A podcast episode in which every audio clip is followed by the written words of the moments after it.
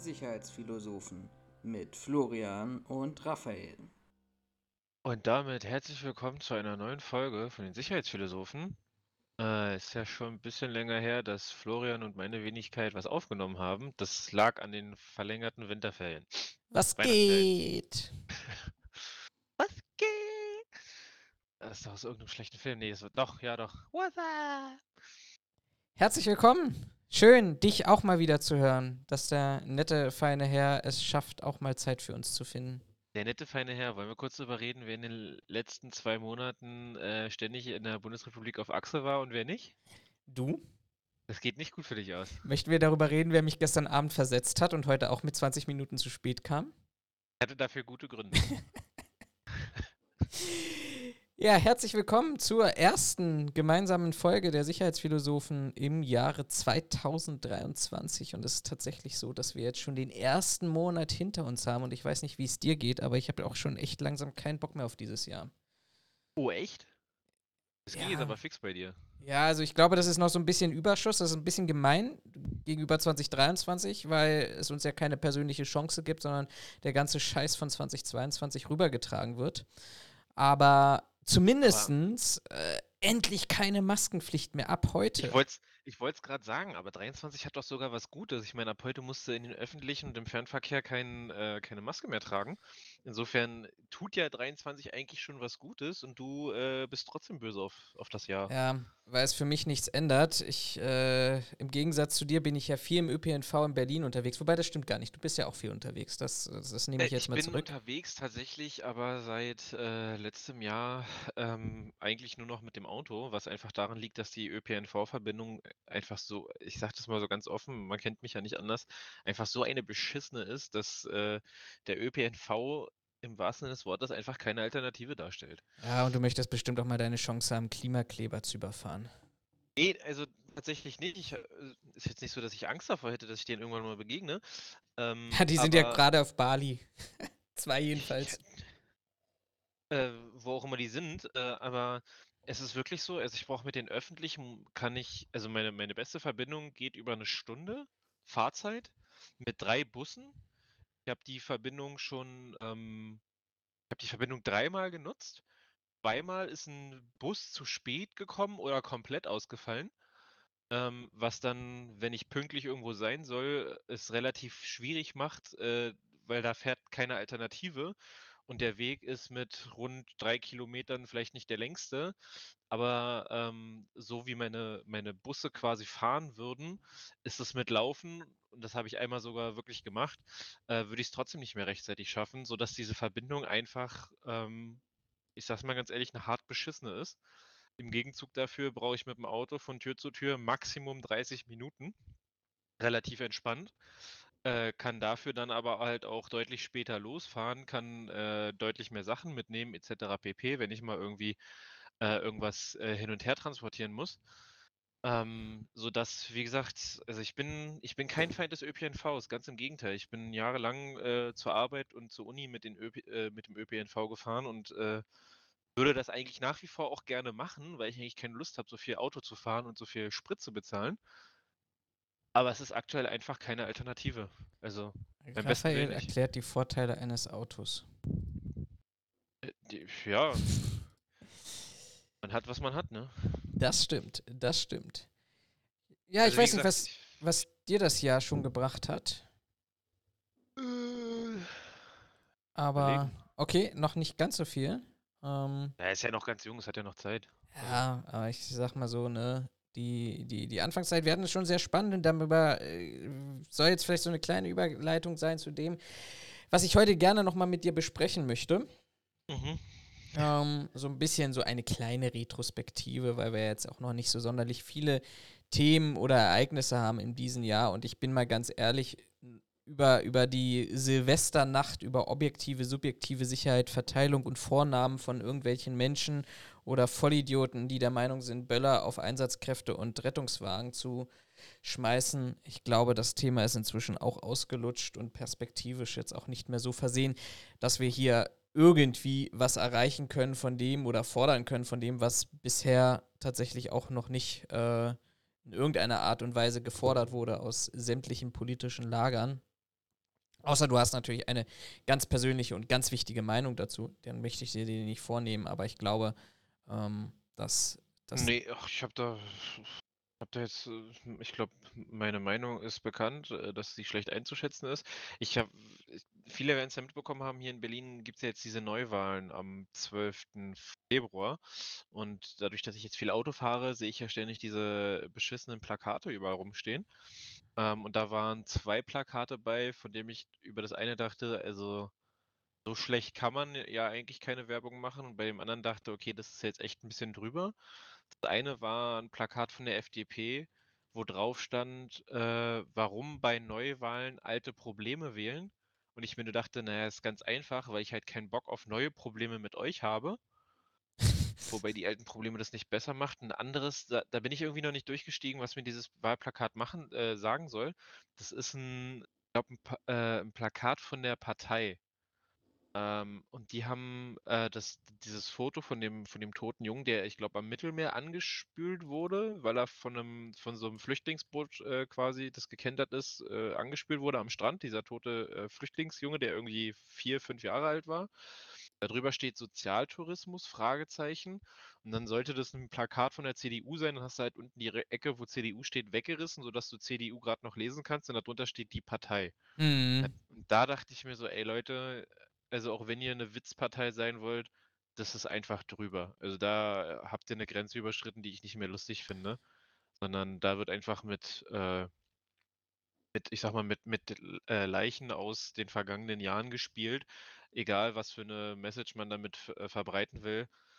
Ich habe sie nicht verstanden, gebe ich auch offen zu, dass ich dafür offensichtlich ein bisschen doof bin, aber ich fand dieses Zusammenspiel und dass man da jetzt äh, im wahrsten des Wortes über Leichen gehen muss, um irgendwelche Wählerstimmen zu ähm, generieren, das fand ich echt ein bisschen drüber und dachte mir, da haben sie eine Grenze überschritten, das hätte man sich sparen können. Ja, also ich muss ganz ehrlich sagen, ich tue mir in diesem Kontext tatsächlich mehr äh, wirklich schwer mit dem Thema ähm, der Wahlplakate der CDU. Ähm, aus zwei Sachen. Äh, erste, grammatikalisch sind sie teilweise echt grottenschlecht geschrieben. Da gibt es so unglaublich viele lustige äh, YouTube-Videos äh, oder TikTok-Videos sogar, ähm, wo, wo dann Grammatiklehrer dieses Deutsch auseinandernehmen, während auf dem Plakat selber äh, ein besseres Deutsch gefordert wird. Ähm, was, was ich aber viel viel komplizierter finde und da habe ich mich neulich auch tatsächlich sehr geärgert. Ähm, dass die CDU ist ja jetzt nicht nur mit Friedrich Merz eine Partei geworden, die ähm, ich, ich würde es tatsächlich mal so deutlich formulieren, ausländerfeindlich ist, offen ausländerfeindlich ist. Also die äh, Fake News, die Friedrich Merz da in den letzten Wochen und Monaten verbreitet hat, um sich dann nachher dafür zu entschuldigen, nicht dafür, dass er es gesagt hat, sondern wenn er jemanden dafür verletzt hat. Ähm, Finde ich grundsätzlich schon mal schwierig, aber der, der Rechtsruck der, der CDU ist nichts Neues. Was mich neulich gestört hat, war, dass der äh, Spitzenkandidat der Kai Wegner bei der IHK Berlin war. Und wer mich so ein bisschen verfolgt, der weiß, dass ich ja jetzt auch ein etwas größeres äh, Engagement in der, in der IHK habe und sich dann gleichzeitig in der IHK zum Thema Fachkräftemangel ähm, ausspricht und auch Maßnahmen vorschlägt und Attraktivität von Berlin und dem Standort Berlin-Brandenburg äh, erhöhen möchte. Und ich denke mir einfach so, ja, Digga, aber dann, dann hetzt doch bitte nicht gegen Ausländer. Also wie soll das im Ausland wirken, wenn, wenn, wenn ihr eine nicht differenzierte Ausländerpolitik macht und dann gleichzeitig ähm, aber sagt, aber arbeiten dürft ihr gerne bei uns. Straflager haben wir noch nicht erfunden oder nicht wieder eingeführt. Der Rest äh, wenn ihr euch lieb und artig benehmt und so funktioniert, wie, wie, wie wir es wollen und wie wir es euch vorgeben, dann ist es in Ordnung. Naja, aber im Endeffekt ist ja so, also gegen den Rechtsruck, äh, da bin ich voll bei dir. Aber vom Prinzip her ist es ja so ein bisschen genau das, was äh, ist ja, ich sag mal, ist ja so ein bisschen das Schweizer Prinzip. Also darfst du in die Schweiz auch gerne einreisen und da leben und da arbeiten, aber Schweizer werden ist halt eine andere Sache. Ähm, da sind die auch relativ, soweit ich weiß, relativ äh, restriktiv äh, dass du da gerne zum Arbeiten hinkommen kannst. Aber wenn du halt keine Arbeit mehr hast, dann hast du das Land auch wieder zu verlassen. Ja. Also ist ja ein ähnlicher Kurs, unabhängig jetzt davon, ob ich das gut oder schlecht finde. Aber ich bin da bei dir. Also ich, CDU, CDU ist für mich, äh, also für mich sind eigentlich alle Parteien aktuell unwählbar. CDU äh, hat es aber sowohl auf der Landesebene in Berlin als auch auf der Bundesebene in den letzten Monaten und Jahren geschafft, sich so in meinen Augen so hart unattraktiv zu machen, dass ich nicht verstehe, wie die noch Wähler haben können. Äh, zum einen, es gab ja hier in Berlin den Mietpreisdeckel. Mhm. Äh, Ende, nee, Anfang letzten Jahres war das, glaube ich. Ähm, wo, ich glaube, es war damals SPD und Linke oder SPD und Grüne, ich weiß es gerade tatsächlich nicht, aber auf jeden Fall die SPD mit dabei. Die hatten ja den, äh, den äh, Mietpreisdeckel beschlossen und hatten den ja auch umgesetzt. Äh, hat, soweit mir bekannt, auch einigen durchaus geholfen. Äh, und jetzt darf, der ist ja dann gekippt worden, weil der verfassungswidrig war. Also zumindest nach äh, Verfassung Berlin war der, glaube ich, äh, gesetzeswidrig, wenn nicht sogar äh, grundgesetzwidrig, wenn ich mich nicht irre. Äh, und diese Klage muss ja auch jemand eingereicht haben. Jetzt kann man sich äh, dreimal die Frage stellen, wer diese Klage eingereicht hat. Äh, ich nehme das mal vorweg, ja, es war die CDU Berlin mit der Behauptung, ja, naja, wir müssen irgendwas für die Mietpreise tun, aber wir dürfen da nicht gesetzeswidrig werden, deswegen haben wir das geprüft und haben da Klage erhoben. Wo ich mir denke, ah ja, danke für die Hilfe bei den Mietern. Ja. Der nächste Schlag kam dann zugleich, dass die ganzen äh, Mietfirmen dann entsprechend halt auch die äh, weniger Zahlung nachgefordert haben. Und ich glaube, das hat einigen Mietern so richtig geholfen, da mal eben auf den Schlag weiß ich wie viel Geld äh, zahlen zu müssen. Also war eine super Idee von der CDU. Äh, und was ich aktuell auf Bundesebene von der CDU super finde, also A, ich finde Friedrich Merz ist ein Arschloch, sage ich offen, wie es ist. Jedes Mal, wenn ich den in den Nachrichten bei irgendeiner Debatte oder sowas sehe, finde ich, ist der absolut arrogant, alleine von seiner Mimik her. Und wer sich so sehr über die Bundesregierung aufregt, was die alles in den letzten Jahren scheiße gemacht hat, der sollte vielleicht nochmal kurz in die Historie gucken, wer in den letzten 16 Jahren Deutschland regiert hat, weil dann müsste der eigentlich sein Maul halten. Aber irgendwie äh, blenden die die ganze Zeit aus, dass sie die letzten 16 Jahre regiert haben und erzählen der SPD und der FDP jetzt die ganze Zeit, äh, wie scheiße ihre Regierung ist. Deshalb. Bin ich, Finde ich witzig. Ja, deshalb könnte ich auch tatsächlich nicht in die Politik gehen, nicht in diesem Ausmaß. Ich muss ehrlicherweise sagen, wir sind der offene und ehrliche Podcast hier. Mir tut das manchmal auch tatsächlich schwer, sage ich ganz ehrlich, in, in, in, äh, im Kontext von ähm, der IHK, da manche Entscheidungen auch mitzutragen im IHK-Parlament, in der Vollversammlung. Aber so wirklich so komplett äh, schmerzfrei unterwegs zu sein, in denen es, wo es darum geht, dass das äh, ja letztendlich, wie soll ich sagen, also wirklich du überhaupt total vergisst, was gestern gewesen ist, um dann ähm, am Ende des Tages äh, dann zu sagen, ja, aber vom Prinzip her, Brudi, Brudi, komm, äh, dann, das, das, das wird schon alles wieder und wir haben doch damit gar nichts zu tun. Und wenn wir was damit zu tun gehabt hätten, dann hättet ihr jetzt zehn Tage Zeit gehabt, das alles zu ändern. Weiß ich nicht. Ähm, Finde ich, finde ich, finde ich schwierig. Ich habe übrigens gerade mal äh, parallel, äh, jetzt will ich jetzt nicht in das CDU-Bashing reingehen, jetzt muss ich mal kurz meine Kamera verschieben. Obwohl sie es verdient hätten. Obwohl sie es verdient hätten, in, in weiten, weiten Teilen. So, jetzt mal, mal kurz mich mal hier so ein bisschen mehr in die Ecke verschieben, damit wir das gemeinsam lesen können, falls ihr es auf YouTube anschaut. Das Video, ähm, ja, also du, auch wenn, wenn, wenn ich mir jetzt so die, die Maßnahmen, deren Wahlprogramm anschaue für das sichere Berlin 2027, ähm, dann, dann ist praktisch Sicherheit in der Stadt nur dadurch machbar, nur durch Polizei und durch mehr Befugnisse ähm, und Standards in anderen Bundesländern anzugleichen, während gestern ja das Polizeigesetz von Mecklenburg-Vorpommern vom Bundesverfassungsgericht als verfassungswidrig äh, anerkannt wurde. Ja, das habe ich auch mitbekommen. Ich habe den Artikel nur leider nicht gelesen, weil ich keine Zeit hatte, aber das hatte ich auch mitbekommen, ja. Ja, in Gewahrsamnahme bei Gefahr für die öffentliche äh, Ordnung die Frist anzuheben, also so dieses Bayern-Prinzip 30 Tage wegsperren, wenn du so äh, im Urin das Gefühl hast, dass, dass das irgendwie, äh, dass derjenige was machen kann. Äh, gut, Einsatz von Taser und Bodycam, da, das, das muss ja auch was, muss ja auch was dabei sein, was, was ich befürworten kann. Äh, aber ist, ist Bayern damit durchgekommen mit diesen 30 Tagen? Ja, es, es macht ja keiner. Es macht ja keiner Bewa Verfassungsbeschwerde. Ach so. Hm, Weil es ein gut, Politikum ist. Ne? Also ich habe neulich einen Podcast gehört oder ein, irgendwie eine, eine, Talkshow oder sowas, lass mich lügen an der Stelle. Ähm, da haben sich nämlich, äh, ich glaube, der bayerische Innenminister und äh, ein Vertreter von der letzten Generation gegenseitig äh, Populismus an den Kopf geworfen und im Grunde hatten beide recht, nämlich äh, Bayern, indem sie einfach auf das Argument, äh, dass das das erste Mal gegen Klima Schützer, wie auch immer man, also Mitglieder der letzten Generation angewendet hat und nicht darauf beantworten konnte, dass es jedes Wochenende Hooligans von Bayern München oder von 1860 München gibt, wo man auch wohlwissentlich weiß, dass die Straftaten begehen und diese präventiv äh, Gewahrsamnahme in dem Bereich noch nicht angesetzt wurde.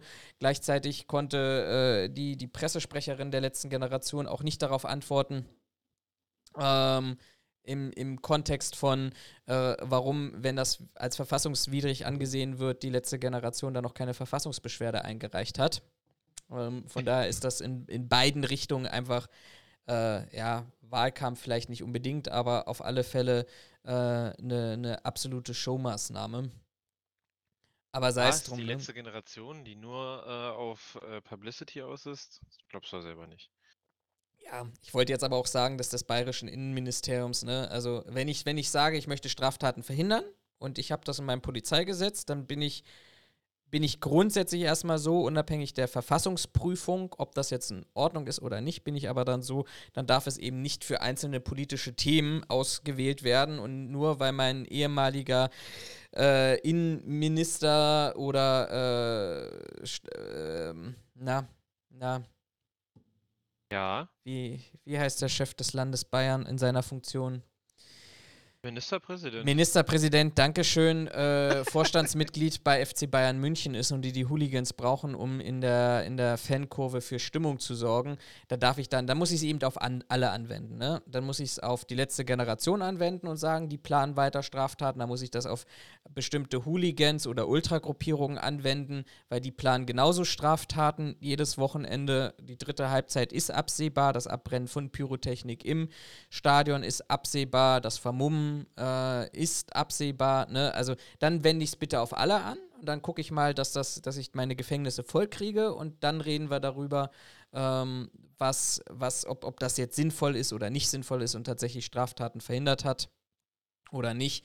Aber ähm, ich, ich, ich wende es nicht an, weil mein Ministerpräsident einfach ein Problem gerade mit den Klimaklebern hat und die Bildzeitung auch und äh, ich deshalb äh, populistisch für Stimmung sorgen kann im Umkehrschluss. Wenn ich wirkliches Problem mit dieser Präventivgewahrsam habe, dann muss ich eben als letzte Generation auch dagegen Verfassungsbeschwerde einlegen und das prüfen lassen. Also von daher. Ja, wobei äh, ich jetzt bei Bayern, also ohne die komplette äh, Falllage zu kennen, äh, also, wenn es bei Bayern drinsteht, dass sie halt präventiv Leute verhaften oder in Gewahrsam nehmen dürfen, um halt Straftaten zu verhindern und du halt sagst: „Ja, okay, das darf dann aber halt nicht auf einzelne politische Gruppen angewendet werden.“ Naja, machen sie ja nicht. Also, ja klar, man kann sich jetzt kann sich jetzt, äh, brüskieren darüber, dass bei die Fußballfans da nicht, ähm, äh, nicht in Gewahrsam genommen werden, aber, äh, da stellt sich ja auch immer die Frage des öffentlichen Interesses und ob sich jetzt ein Hooligan äh, im Stadion oder vorm Stadion einem anderen Hooligan auf die Fresse gibt, ist halt ein anderes öffentliches Interesse, als wenn äh, da ein paar Leute sich, weiß nicht, auf die Bundesautobahn setzen und fang, anfangen, den kompletten Verkehr zu blockieren. Ja. So, da ist, also da ist ja das öffentliche Interesse anders und da kann ich dann auch verstehen, also unabhängig von der unabhängig von der Frage, ob das, äh, ähm, ob das gesetzeswidrig oder grundgesetzwidrig ist oder nicht.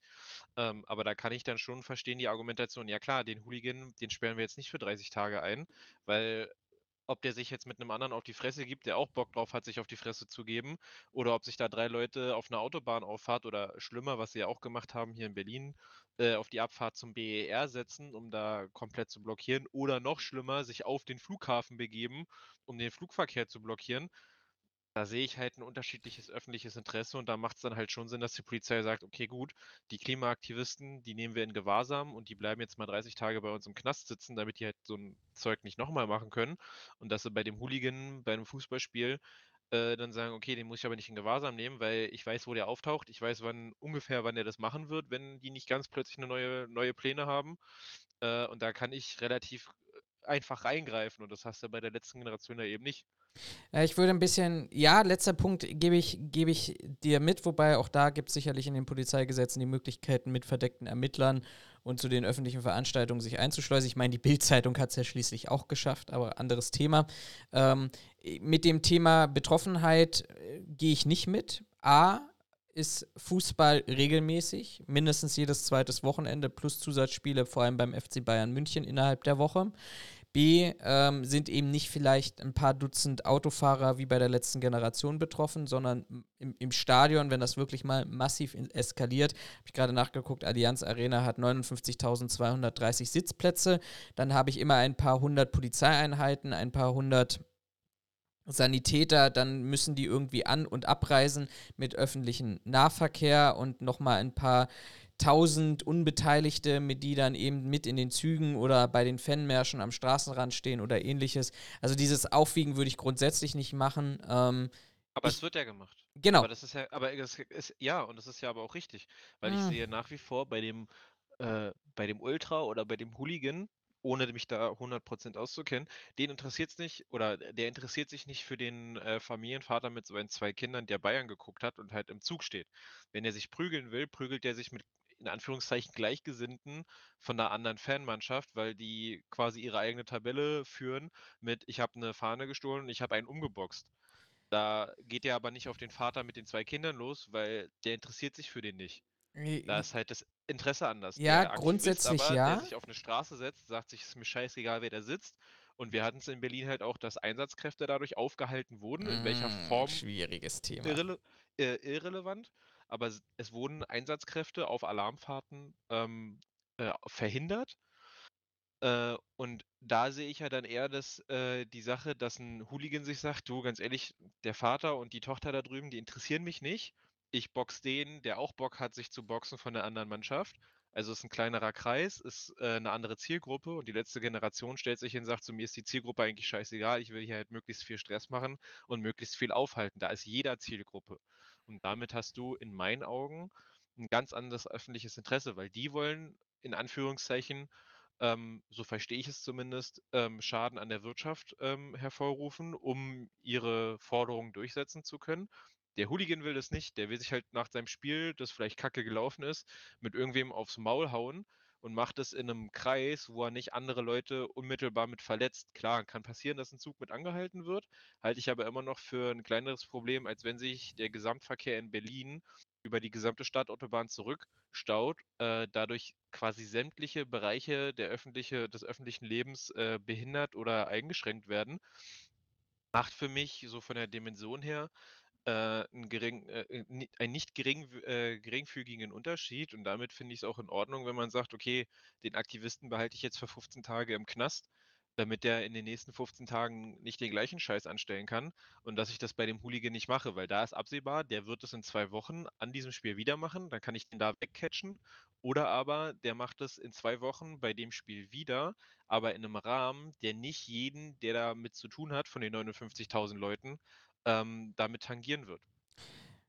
Das ist das, was ich meine. Ja, ich, ich, ich verstehe so ein bisschen die Argumentation. Ähm, ich würde dem widersprechen, wenn ähm, du in einem Fanblock stehst oder in einer Stadionkurve stehst und äh, da Pyrotechnik gezündet wird, dann ist es eben nicht nur so dieses romantische Bild von Fußballfans oder Fußballhooligans, dass man sich verabredet und auf irgendeinem Feld sich auf die Nase schlägt, sondern wenn da, weiß ich nicht, 30 Bengalos gezündet werden oder aus dem Block heraus ähm, andere Fans angegriffen werden oder Platzstürme oder ähnliches gibt, da muss ich ehrlicherweise sagen, dann sehe ich da doch eine andere Gefahr als, als diejenige, die du gerade beschrieben hast. Aber grundsätzlich ist es ist es. Da bin ich auch bei dir. Also wenn es um so eine, so eine hier Beng Ich glaube bei Köln war, bei irgendeinem Köln, Köln-Spiel war das doch, da haben die doch im Fanblock, glaube ich, auch Bengalos gezündet und die Rauchentwicklung war so extrem, weil es über die kompletten Tribünen gezogen ist, dass die am Ende des Spiels, ich glaube, unterbrochen oder sogar abgebrochen haben. Genau. Wenn ich mich nicht irre. Und da bin ich bei dir. Nimm die Leute, sag die ein. Also ich meine, da hast du ja, wenn du es genau nimmst, hast du da ja sogar glaube, das so, fällt sogar unter Straftat, wenn ich mich nicht irre. Ganz ehrlich, dann packt die Leute und steckt die für ihre Strafe, weiß ich nicht, drei Wochen in den Knast. Äh, ich bin der Meinung, da sollten dann auch mal die Vereine vielleicht ein bisschen restriktiver unterwegs sein, dass sie solche Leute von Spielen ausschließen, grundsätzlich, für, weiß ich nicht, drei, vier, fünf Spiele. Äh, weil ich es immer so lustig finde, wenn es dann heißt, naja, äh, ja, wir sind auch nicht dafür, ja, aber machen tut ihr eigentlich auch nicht. Ja, genau, weil sie die Stimmung, das Geld, äh, ansonsten hast du ja langweilige Fernsehbilder und, weiß ich nicht, langweilige Stimmung im Stadion. Genau. Also ja klar, die Atmosphäre bei so Fußballspielen, wo quasi nichts los ist, wo man dann am Fernsehen irgendwann angefangen hat, Sounds einzuspielen, fand ich auch ein bisschen lächerlich. also, jetzt bin ich nicht der große Fußballfan. Äh, ich habe irgendwie ein, zwei Mal reingeschaltet, als irgendwas lief, wo es dann hieß, ja, in der Corona-Zeit, dass sie da äh, quasi zumindest für die Fernsehzuschauer diesen, diesen Ja, ja, äh, ja, ja. Atmosphären-Sound mit eingespielt haben, wo ich mir auch dachte, okay, ja, ist halt nicht authentisch, weil es einfach Quatsch ist in meinen Augen. Und klar, ist auch nicht so, von der Atmosphäre ist es natürlich auch nicht so cool, als wenn du da ein volles Stadion hast und da die eine Seite am Jubeln ist und die andere vielleicht noch am Buh rufen, weil es von mir aus auch noch ein Derby ist. Aber äh, dass die Vereine da in Anführungszeichen so dem Geld hinterherrennen und quasi keine Restriktion gegenüber diesen Fans, die, mit denen sind, also gerade mit diesen Fangruppen stehen die ja in der Regel immer in Kontakt, ähm, kann ich nicht nachvollziehen. Also Mhm. ganz ehrlich, da, da muss halt auch gegen vorgehen, ja. Ihr, ihr könnt ein bisschen über die Stränge schlagen, abgesprochen. Ist ja auch okay. Ihr seid ein Fanfa äh, Fanclub oder sowas. Aber äh, da hier irgendwie komplett, ich sag mal, äh, über die Stränge zu schlagen, finde ich auch nicht okay. Ich würde, wenn du nichts dagegen hast, mal einen Themenwechsel machen. Oh, da habe ich voll was gegen. Lass uns weiter über Fußball reden. Okay. Mein absolutes Lieblingsthema. Nein, mach ruhig.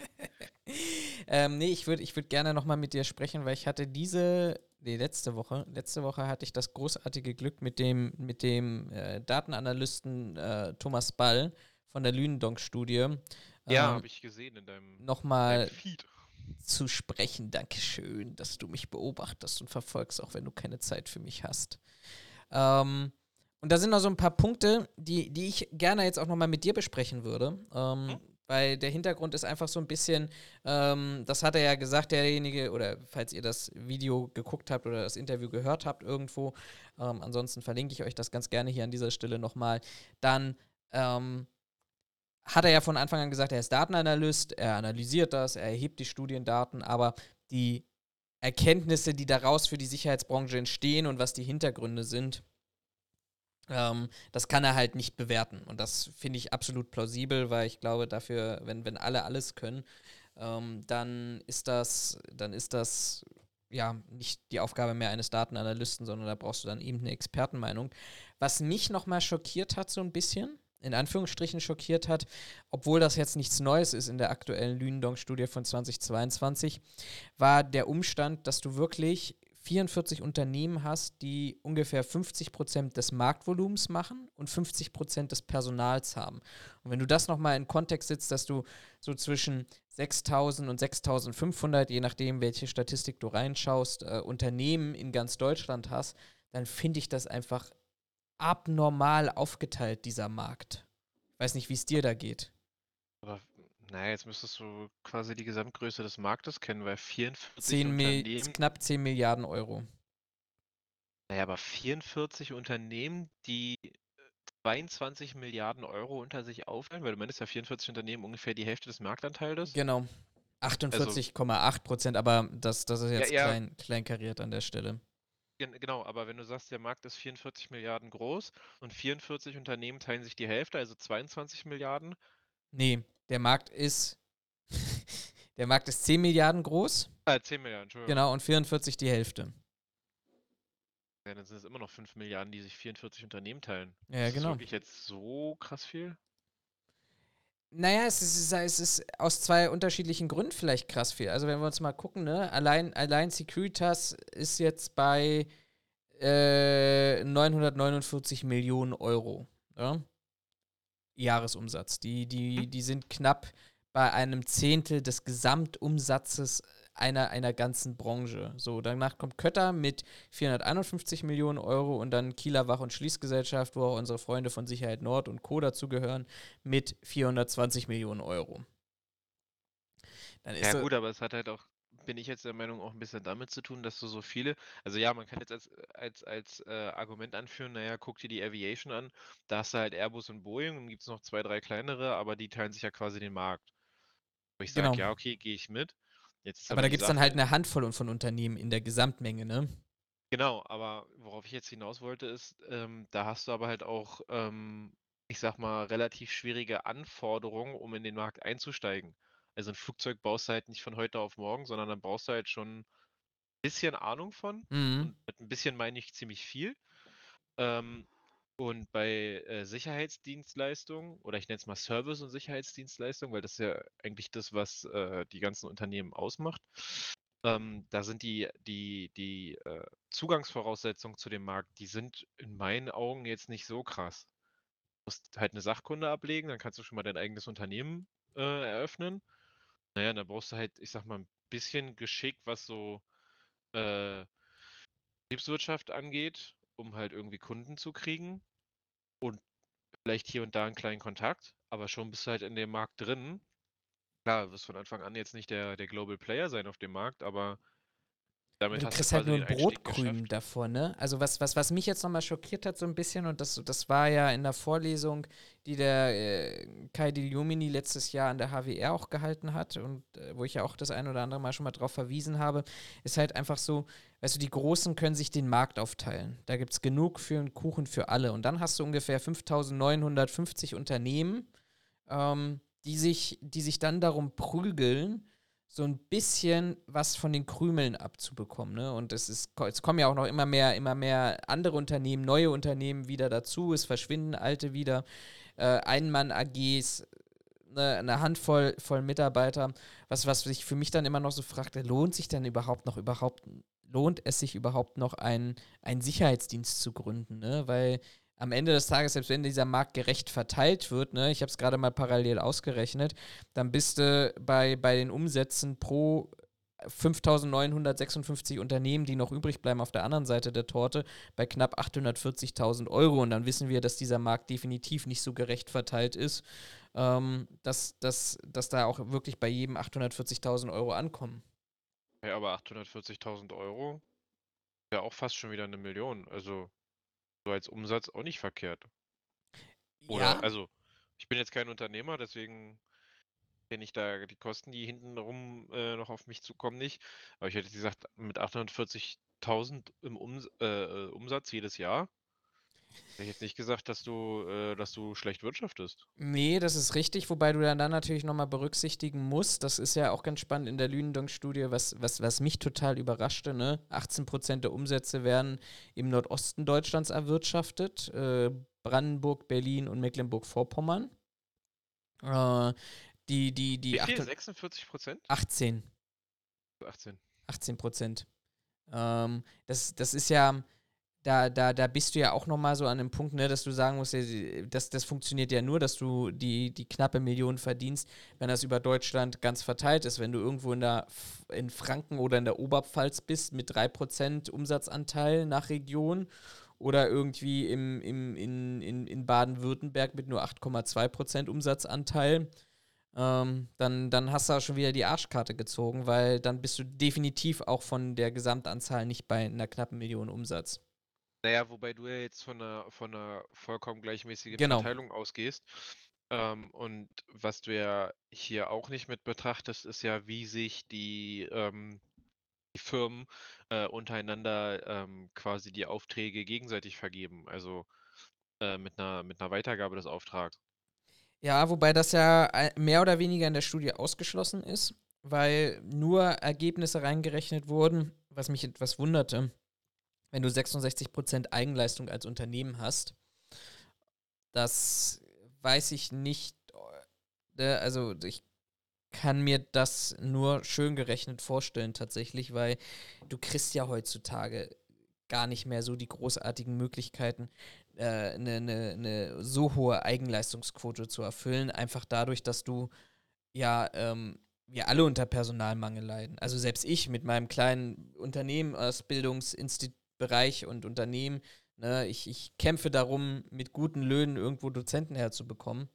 Das ist alles sehr, sehr schwierig. Ja, mir stellt sich die Frage, wie äh, das, sag mal, das Institut ähm, das, das prüfen will. Also, wie, wie, wie finden die denn raus, ob, äh, ich sag mal jetzt, Securitas äh, Nachunternehmer beschäftigt oder nicht? Durch Befragung. Also es soll ein Ja. ewig langer Fragen. Das ist, ungefähr, das ist ungefähr so, als wenn wir äh, Olaf Scholz zu dem Cum-Ex-Skandal befragen und der uns sagt, ja, da habe ich keine Erinnerung mehr dran. Das ist ja auch schon fünf Jahre her. Mhm, alles klar. Ja. Also, sorry, aber das ist doch kein, also so leid es mir tut, ist A, ist das für mich kein Fakt und B, das ist ja keine verlässliche Quelle. Also wenn ich dich frage, sag mal, wie ist denn dein, also jetzt mal angenommen, würdest davon profitieren können, wenn ich jetzt, weiß ich nicht, als Wirtschaftsweise dich befrage, hey, wie sieht's denn aus, wie ist denn äh, nach Ihrer Einschätzung, wie läuft's denn in Ihrem Unternehmen? Stellst du dich ja nicht hin und sagst den Wirtschaftsweisen, na, eigentlich läuft's richtig schlecht. Äh, Ja, kurz klar. davor, Insolvenz anzumelden, sondern wirst dich hinstellen und sagen, hey, das krasseste Jahr, das ich seit äh, Gründung des Unternehmens habe. Äh, ich kann mich vor Aufträgen nicht retten. Eigentlich müsste ich sogar expandieren. Ich überlege gerade, wie ich das richtig mache. Ich gehe jetzt auch international, weil ich noch in der Schweiz und in Österreich meine Dienstleistung anbiete. Also, das, weißt, nee, Ja, na- so na ist- klar, na ne, klar. Es ist ja, als wenn es, also nicht nur Securitas, das wird die anderen mit Sicherheit auch betreffen. Aber das machen wir doch alle auch in der sagst, Gesellschaft. Eben, eben. Also im Zweifelsfall stellst du dich doch hin äh, und sagst, ja, ja klar, läuft super. Äh, und ey, hier, ich bringe nicht nur 60% Eigenleistung, ey, ich bringe sogar 80% Eigenleistung, weil ich brauche gar keine Nachunternehmer, ich bin groß genug. Wer, wer soll es denn prüfen? Ja, und dann, dann, dann kommt ja nochmal, es kommen noch zwei Faktoren hinzu. Das erste, was du jetzt gerade gesagt hast, ne, wir stellen uns immer positiver dar, als wir sind. Das finde ich, total spannend, weil ich mich gerade so ein bisschen auch mit dem Thema Mittelschicht beschäftige.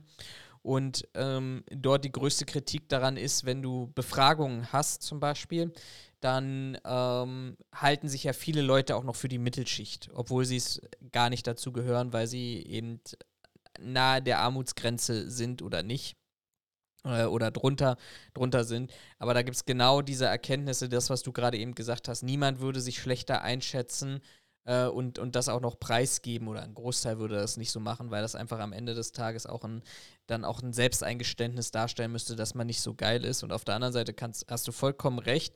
Äh, wenn, ich, wenn ich jetzt sehe, dass, also ich den, den, den, den, Schweizer Auftrag jetzt bekommen habe und wir daran arbeiten, ja, Schweiz gehört nicht zum Europa, zumindest nicht zur Europäischen Union, also bin ich jetzt international aufgestellt. Ähm, das ist ja, also äh, ist doch eine super geile Argumentation und dann müsstest du dahinter gucken und, und, und Ja, schauen, vor allem, du könntest ja, du könntest ja sogar noch dreister sein. Spätestens, wenn du aus Berlin oder aus Brandenburg agierst, du hast in beiden Bundesländern Aufträge und hast jetzt noch Aufträge in Bayern und vielleicht noch in Nordrhein-Westfalen. Allein dann kannst du ja schon sagen, na, ich bin i- international tätig, weil du ja über die Grenze von Berlin, wo du ansässig bist, tätig bist. Und international sagt ja eigentlich nichts anderes aus. Richtig. Also es war tatsächlich, ähm, im Studium hatten wir ähm, als Prüfungsleistung sollten wir ein Produkt, ein eigen, also ein selbst kreiertes Produkt sollten wir bewerben. Ähm, und da ging es dann halt darum, wie wir das äh, quasi marketingtechnisch vermarkten. Mhm. Und da meinte unter anderem der Dozent, aber halt auch der, äh, einer von den, von den Kollegen, die schon, ich sag mal, lebenstechnisch schon ein bisschen weiter waren. Naja, wenn wir in der ganzen Republik verkaufen, klar sind wir international. Wo ich meinte, hä, nee, wir sind doch nur in Berlin, äh, in Deutschland. Er meinte, na und? Aber wir gehen doch über die Landesgrenze, also über die Bundeslandgrenze hinaus. Also sind wir international, weil wir über eine Grenze gehen. Also, ne, rein marketingtechnisch Mhm. am Ende bringt dir das nicht viel mehr, aber du kannst dich halt erstmal verkaufen als, ey, ich bin international. Jeder denkt, ach krass, der ist auf der halben Welt unterwegs. Nee, Mann, also, Ich, ich befülle einfach zwei Bundesländer. ja, also, ne, also das klingt jetzt vielleicht dumm, aber im Endeffekt so ist doch ja die Argumentation. So, und selbst wenn du jetzt, du könntest dich ja auch hinstellen, wenn du jetzt zum Beispiel, also war vorhin gerade auch nur ein Beispiel, wenn du in, in, in Deutschland, in, äh, in Österreich und in der Schweiz aktiv bist, du könntest ja auch sagen, naja, ich bin in der Dachregion tätig. Wüsste jeder sofort, was du bist, aber du sagst doch nicht, ich bin in der Dachregion tätig, sondern du sagst, na, ich bin international tätig. Ja, ja. Der, Also, der ne, zweite äh, Punkt, vielleicht ganz kurz nochmal, um, um die Kritik auch nochmal zu ergänzen, war für mich, ähm, was ich auch nicht so ganz nachvollziehen kann oder konnte, also ich kann schon nachvollziehen, na, dass diese Studie von eben auch Sicherheitsdienstleistern gesponsert wurde. ah ja, Äh, Pond Security, SecMarket, Visag, Bayern, Corporate, Corporate Services, Gegenbauer in Kooperation mit dem ASW und mit dem BDSW. Ähm, ja, er hat es versucht, so ein bisschen in, in dem Podcast auch, äh, wie soll ich sagen, äh, nicht will ich sagen, runterzuspielen, das schon ernst zu nehmen, diese Frage, weil ich gesagt habe, naja, wie weit ist dann die Neutralität geboten? Aber klar, ne, du bist, du, du hast auf der einen Seite eine Datenlage, so wie wir es gerade eben gesagt haben, von den Unternehmen. Du nimmst eine zweite Datenlage, die kommt vom BDSW. Der BDSW ist ein Arbeitgeberverband. Das heißt, folglich ist der BDSW genau an diesem Punkt dann auch, dass, dass er seine Interessen vertritt und das letztendlich aber eben auch schön schreibt, ne, in diesem, in diesem Maße. Also finde ich, ich finde sie nicht verkehrt, weil ich glaube, du kannst gut damit arbeiten. Aber sie, sie werfen halt auch viele Fragen auf, weil ich glaube auch das methodische Vorgehen nicht bis ins Detail beschrieben ist, mal davon abgesehen, dass ich glaube, die, wir so eine der wenigen sind, die sich wirklich für methodisches, wissenschaftliches ähm, Vorgehen interessieren würden, Datenerhebung, wie und was und das nicht nur als Fakt nehmen. Aber am Ende des Tages, ja, ist es halt genau so, wie es, wie es, wie es eben ist, mit den auch, finde ich, einigen Kritikpunkten an der Stelle. Du, bestes Gegenbeispiel, äh, Philip Morris, ne, bekannter Zigarettenhersteller, unter anderem von Marlboro, hat einen Studienauftrag gegeben über die äh, neue E-Zigarette von denen, über die ICOS. Mhm. Und hey, die Studie sagt, dass die ICOS viel gesünder ist als eine normale Zigarette. Ja, definier mal viel. Äh, na, ich tatsächlich, ich habe die Werte tatsächlich nicht mehr im Kopf, aber sie ist gesünder als eine normale Zigarette, weil Nico, äh, weil der, weil der Tabak nicht mehr verbrannt, sondern nur noch erhitzt äh, und in Teilen verdampft wird und damit nicht so viele Schadstoffe entstehen wie beim Ja, na Verbrennen klar. einer Zigarette. Damit ist es ein bisschen weniger, damit ist es viel gesünder, auf Genau, lange Zeit aber- gesehen. Und Aber da geht's, da geht's ja schon wieder los. Wer hat denn die Studie in Auftrag gegeben? Naja, Philip Morris. Okay, wer vertreibt denn die ICOS? Ja, Philip Morris. Okay. Gibt es denn noch Gegenstudien? Naja, tatsächlich nicht. Ich glaube, in der Zwischenzeit gab es dann eine weitere Studie vom Gesundheitsministerium, äh, vom Bundesgesundheitsministerium, äh, wo man zu dem Schluss gekommen ist, ja, im Vergleich zu einer Zigarette ist eine ICOS besser. Es sind aber keine Langzeitwirkungen bekannt, welche genauen Stoffe, die äh, gesundheitsschädlich sind, durch das Verdampfen entstehen. Äh, ist aber auch nicht richtig bekannt und die Studie ging eher so in die Richtung von, naja, das müssen wir uns nochmal genauer angucken. okay. Also so viel krass gesünder als eine normale Zigarette ist das Ding dann auch nicht. So dass du jetzt quasi zwei äh, Studien, wahrscheinlich gibt es inzwischen auch mehr, ist schon wieder zwei, drei Jahre her, äh, aber im Endeffekt hattest du dann halt eine Studie, die war von dem bezahlt, der das, der das Ding verkaufen will. Und dann hattest du eine Studie vom Bundesgesundheitsministerium, das sagt, naja, wir sind uns nicht so richtig sicher, ob das wirklich so gesund ist. Äh, und das war die Faktenlage, wo ich mir dann denke, ja, alles klar, also die ICOS ist richtig gesund, ja, wenn du das, wenn du das Ding einatmest, dann hast du, tust du quasi der Umwelt noch Holst du den Gefallen, Krebs noch aus den Lungen raus? Die, ja, und du reinigst die Luft damit, so nach dem Motto. Deswegen finde ich immer so Studien und weiß ich was, Sachen, die von dem in Auftrag gegeben werden, der da quasi in Anführungszeichen geprüft oder der, der war, der quasi zu dem was bewiesen werden Mhm. soll, finde ich immer so ein bisschen Wack. Sass. Ja, na, da bin ich halt grundsätzlich immer so, so, so skeptisch. Also gut, vielleicht liegt es auch einfach daran, im Studium hieß es immer, glaub keiner, glaub keiner Statistik, die du nicht selbst gefälscht hast. Und im Endeffekt ist es ja auch so. Ähm, aber so, weiß ich nicht. Das ist halt genauso wie in Amerika, wenn die hier die Waffenlobby in Auftrag gibt, dass äh, mal geprüft werden soll, wo die meisten Menschen erschossen werden, dann heißt es, naja, die meisten Menschen werden halt in Deutschland vom Polizisten erschossen, was ja so ein Statement von Trump war, also nicht mehr von der National Rifle Association, sondern Trump hatte in irgendeinem Wahlkampf äh, Talk hat er immer gesagt, so ja, äh, so viele Tote haben wir gar nicht. Äh, in Deutschland werden deutlich mehr Leute von Polizisten erschossen als in Amerika, was faktisch überhaupt nicht stimmte. Ja, aber selbst wenn es dazu eine Studie gegeben hätte von Trump oder der, äh, der äh, NRA, so, da wäre es halt wieder die Sache gewesen, okay, die NRA möchte eine Studie dazu haben, wo die meisten Menschen erschossen werden. Und die sagt dann plötzlich aus, naja, die NRA tut ja eigentlich alles dafür, damit keine Menschen erschossen werden. Da werde ich grundsätzlich sofort skeptisch. Und zweifle das erstmal an. Du, da gibt es auch genügend aktuelle Beispiele jetzt aus Deutschland, ne? Klar, Diese. Klimastudiendiskussion, ob, ob jetzt die Kohle unter, unter äh, Lützerath noch gebraucht wird oder nicht, mit Studie und Gegenstudie. Ähm, und am Ende des Tages sitzt du da und sagst, ja, mich interessiert jetzt als Bürger jetzt nicht unbedingt, ne, welche Studie jetzt wie recht hat, sondern wie kriegen wir diese, diese Kuh vom Eis an der Stelle. Ja, vor allen Dingen, oder auch halt diese Erdgasterminals, die sie jetzt da in Ja. MacPom gebaut haben. So. Der eine sagt, ja, das ist ja total scheiße, der nächste sagt, ey, das ist total gut. Okay. ist ja auch okay, dass wir unterschiedliche Meinungen dazu haben. Dafür muss es so eine Studien oder Gutachten geben, keine Frage. Aber dann muss ich mir eigentlich die Faktenlage so bauen oder die Faktenlage so groß machen, dass daraus deutliche Trends zu erkennen sind. Dauert dann halt, keine Frage. Ist kostenintensiv, keine Frage.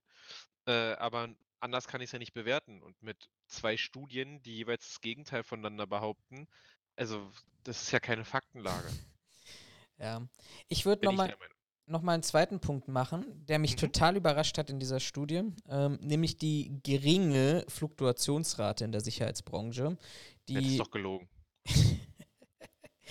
die bei 8,9 Prozent liegt. Wenn ich im Deutschen äh, Wirtschaftsinstitut schaue, ist über alle Branchen die Fluktuation bei 30 Prozent. Auch die halte ich schon extrem gering. Ähm, Aber das ist doch, aber das ist doch jetzt ein schönes Beispiel für, ich lüge mir in meine eigene Tasche. Also der, der Lüdendonk, ich will da keinem auf die Füße treten oder äh, irgendwen, weiß nicht, beleidigen oder zu nahe treten. Aber wenn der Lüdendonk sagt, ne, die Fluktuation innerhalb der Sicherheitswirtschaft liegt bei 8% und das deutsche äh, Wirtschaftsinstitut sagt, ne, über alle Branchen, ne? Also da, da über, sind ja, alle ja, darum, Wirtschaftszweige. Über alle Branchen äh, liegt die Fluktuation bei mindestens 30 Prozent. Und ich meine, wir hatten das Thema hier ja auch schon häufiger, dass Sicherheitsmitarbeiter irgendwelche horrenden Angebote bekommen, damit sie zu der nächsten Firma wechseln na und du ein richtiges Hopping hast, damit sie halt alle Angebote abgreifen. Wer will mir denn erklären, dass da über eine, in einer Branche die, äh, die, die Fluktuation bei nur 8 Prozent liegt? Das ist richtig.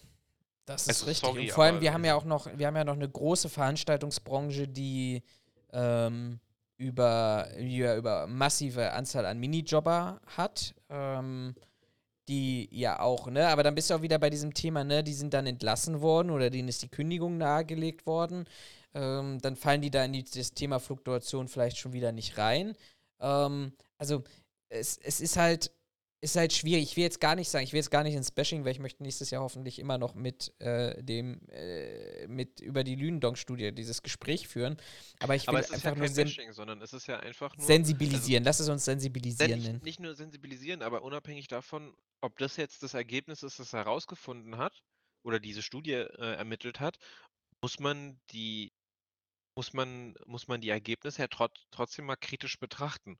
Und wenn mir eine, also ich sage ja nicht mal, dass, dass der, der Herr, der, den, der das Dokument geschrieben hat, hier lügt, sondern ich sage nur, dass das, was er zusammengetragen und ausgewertet hat, in meinen Augen nicht der Realität entsprechen kann, weil äh, einfach es nachweisbar ist, dass es eine extrem hohe Fluktuation gibt. Damit ist ja der Autor nicht schuld daran, dass das jetzt in dem Bericht steht, sondern da kannst du ja eigentlich Mhm. wieder zu den, ähm, zu den Dings gehen, zu den ähm, ganzen Unternehmen und sagen, sag mal Leute, in dem Interview, was gebt ihr hier für einen Quatsch an? Ja. So, also der, der Autor dieses Dokuments ist ja nicht der, der hier den Fehler macht, sondern der schreibt es auf, was ihm gesagt wird. Okay, du analysierst es, du wertest es aus und das ist dein Ergebnis. Okay, habe ich verstanden. Es fehlt die Gegenprobe so ein bisschen, ne? Genau, genau, genau. Also von daher, äh, ich sehe das jetzt nicht mal als Bashing äh, der Autoren von dem Lügendonk, sondern äh, das ist halt das kritische Hinterfragen zu der ganzen Geschichte. Ähm, und also den einzigen, den wir da, oder die einzigen, die wir da höchstens bashen können, sind die, die diese Studie finanziert haben und sich da in ihre eigene Tasche lügen. Möchtest du mal lachen? Ähm, Immer. Aussage: Mittelfristig bis 2024 sollen innovative Lösungen die größte Bedeutung in der Sicherheitsbranche haben. Mhm. Die da wären. Danke. Ja. Ja, auch das ist, das ist meine Frage. Ähm, Also ich erwarte jetzt nicht die, die, die perfekte und äh, komplette Lösung, aber es wäre ja schon mal cool, wenn man irgendwie so ein paar Lösungsansätze hätte. die genau. man verfeinern, ausbauen, entwickeln, prüfen kann. Genau, weil, weil ich bin ja auch so an dem Punkt, dass ich, dass ich, für mich ist es einfach nur eine ne leere Worthülse an der Stelle, weil ich habe jetzt 15 Jahre in der Sicherheitsbranche und ich bin jetzt wirklich an dem Punkt, dass ich Innovation permanent höre, immer höre, egal wann, egal wo, egal was. Äh, ähm, das ist heißt, wir müssen Innovationen ähm, generieren und wir müssen dafür sorgen, dass ähm, die, die, äh, ja, die, die, die Technik das Personal ergänzt und umsetzt äh, und wir müssen machen. Und dann siehst du dann eben bei diesen ganzen Lösungen, die wir, haben wir ja übrigens auch schon darüber gesprochen. Ähm, nämlich im Rahmen ne, der, der, der, der Podcast, wo wir über, über die, äh, die sag schon, die, die Corona-Pandemie und dem Einzelhandel gesprochen haben, wo dann am Ende des Tages ja nicht die Lösung aus der Branche kam, um dieses, dieses hohe Personalmaß in dem Einzelhandel sofort zu reduzieren, sondern wo du dann Startup hattest aus Bayern, aus Leipzig, aus Österreich und sonst irgendwas mit ihren Personalzählanlagen, die dann genau an diesen Punkt gekommen sind, dass die, ähm, dass dann das Personal in der Sicherheitsbranche reduziert wurde und der Umsatz einfach abgeflossen ist. Ja, na, es gibt ja, ich weiß, ich weiß tatsächlich nicht, inwiefern das war es, weil ich habe die Aussage nur so gelesen, ich habe es jetzt nicht nachgeprüft, aber gerade im Hinblick auf äh, hier Kita, ähm, und Lehrkräfte gibt es doch gerade diese Diskussion von wegen, naja, äh, wir bräuchten mehr Personal und Aussage der Politik ist, naja, also wenn es da so einen großen Bedarf gibt oder wir so einen Mangel haben, dann lassen wir das vorhandene Personal einfach mehr arbeiten. Ja, das habe ich, was, wo waren das? In Sachsen, glaube ich, habe ich heute früh gelesen, die müssen eine Stunde pro Woche mehr arbeiten. Das ist jetzt die Lösung der Politik darauf. Das ist ja das, was Jens Spahn eingeführt hat in der Corona-Pandemie mit, naja, also wenn jede, jede äh, medizinische Fachkraft einfach mal eine Stunde mehr arbeiten würden, dann hätten wir halt das Problem nicht mit so viel äh, Minusstunden, wo ich mir denke, sag mal, Junge, also das ist doch nicht die Lösung. Aber Ja. es wird ja halt als Lösung verkauft. So, wo ich mir halt auch denke, sag mal, hört ihr euch eigentlich zu, wenn ihr redet? Und da gab es Läuft. auch dann sogar, also ich habe es nur irgendwo gelesen, es gab sogar diesen Vergleich, da hat doch dieser, dieser eine, dieser eine Computer, dieser eine KI hat doch jetzt hier äh, es geschafft, äh, einen Master in Betriebswirtschaftslehre abzulegen. Mhm. Erfolgreich. Wo man schon gesagt hat, okay, was bedeutet das für dieses Studium? Jetzt Ja. mal davon ab. Aber äh, hat er dann auch irgendwas gelesen, ja, von wegen äh, vernünftige, lösungsorientierte Vorschläge, die gemacht wird, erkennt man meistens daran, dass sie von Computern sind und nicht von Menschen, weil der Mensch immer das macht, was total unlogisch und total sinnbefreit ist. Nämlich dieser quasi jetzt Master in Betriebswirtschaftslehre hat gesagt, okay, wir müssen mehr Anreize schaffen, wir müssen mehr Personal einstellen, um halt dieses, diesen Mangel zu bekämpfen. Das war quasi das, was dieser Chatbot oder ChatGPT GPT, oder so ja. heißt der, glaube ich, ähm, äh, was der quasi gesagt hat, als man ihn mit dem Problem gefüttert hat. Und dann haben sich halt die Politiker hingestellt, haben gesagt, ja, wir lassen einfach die Leute mehr arbeiten. Nee, genau. Wo du dann die Frage stellst, okay, was habt ihr jetzt nicht daran verstanden? Ja, es ist halt die schnelle und einfache Lösung, ne? Und nächste, nächstes Jahr fragen wir uns, warum dann plötzlich die Weggangzahlen von äh, Lehrerinnen und Erziehern in manchen Bundesländern so hoch ist. Und dann reden wir wieder über andere Bundesländer, über Verbeamtung, die dann die, die, die Lehrer dann aus anderen Bundesländern rüberziehen. Schwierig. Schwierig, nervig. Ne, das wollte ich einfach nur noch mal mit dir besprechen, weil ich glaube, dass, dass äh, ja gut, die Kompetenz in der, in der Branche darüber Studien auszuwerten, ist sowieso nicht hoch. Ne? Wir sind ja dabei, 99 Prozent aller, ne, 91 Prozent aller Mitarbeitenden in der Branche haben ja nur die Sachkundeprüfung. Ähm, das soll jetzt auch kein Bashing sein, aber ich muss so eine, ich muss schon so lernen, glaube ich, so eine Studie lesen zu können, um sie am, dann auch für mich bewerten zu können. Und da haben wir, glaube ich, heute sehr, sehr viele Punkte rausgearbeitet, vor allem auch du rausgearbeitet, die eben auch die Grenzen und Schwächen von so einer Studie darstellen. Äh, ja, auf jeden Fall. Also es ist ja, sich, sich solche Werte anzuschauen, ist halt eine Sache, aber du musst sie ja dann in einen Kontext setzen. Ja. und geht ja schon meistens damit los. Also das hatten wir damals im Studium, ähm, unser Betriebs, äh, unser BWL-Dozent meinte das so, naja, ich kann Ihnen jetzt hier alle möglichen Charts und Diagramme an die Tafel schmeißen, aber die Frage ist doch, ob die Daten, die da abgebildet werden, überhaupt A, sinnvoll bzw. aussagekräftig sind. Hat er halt so ein paar Beispiele genannt. Ich kriege die heute leider nicht mehr zusammen.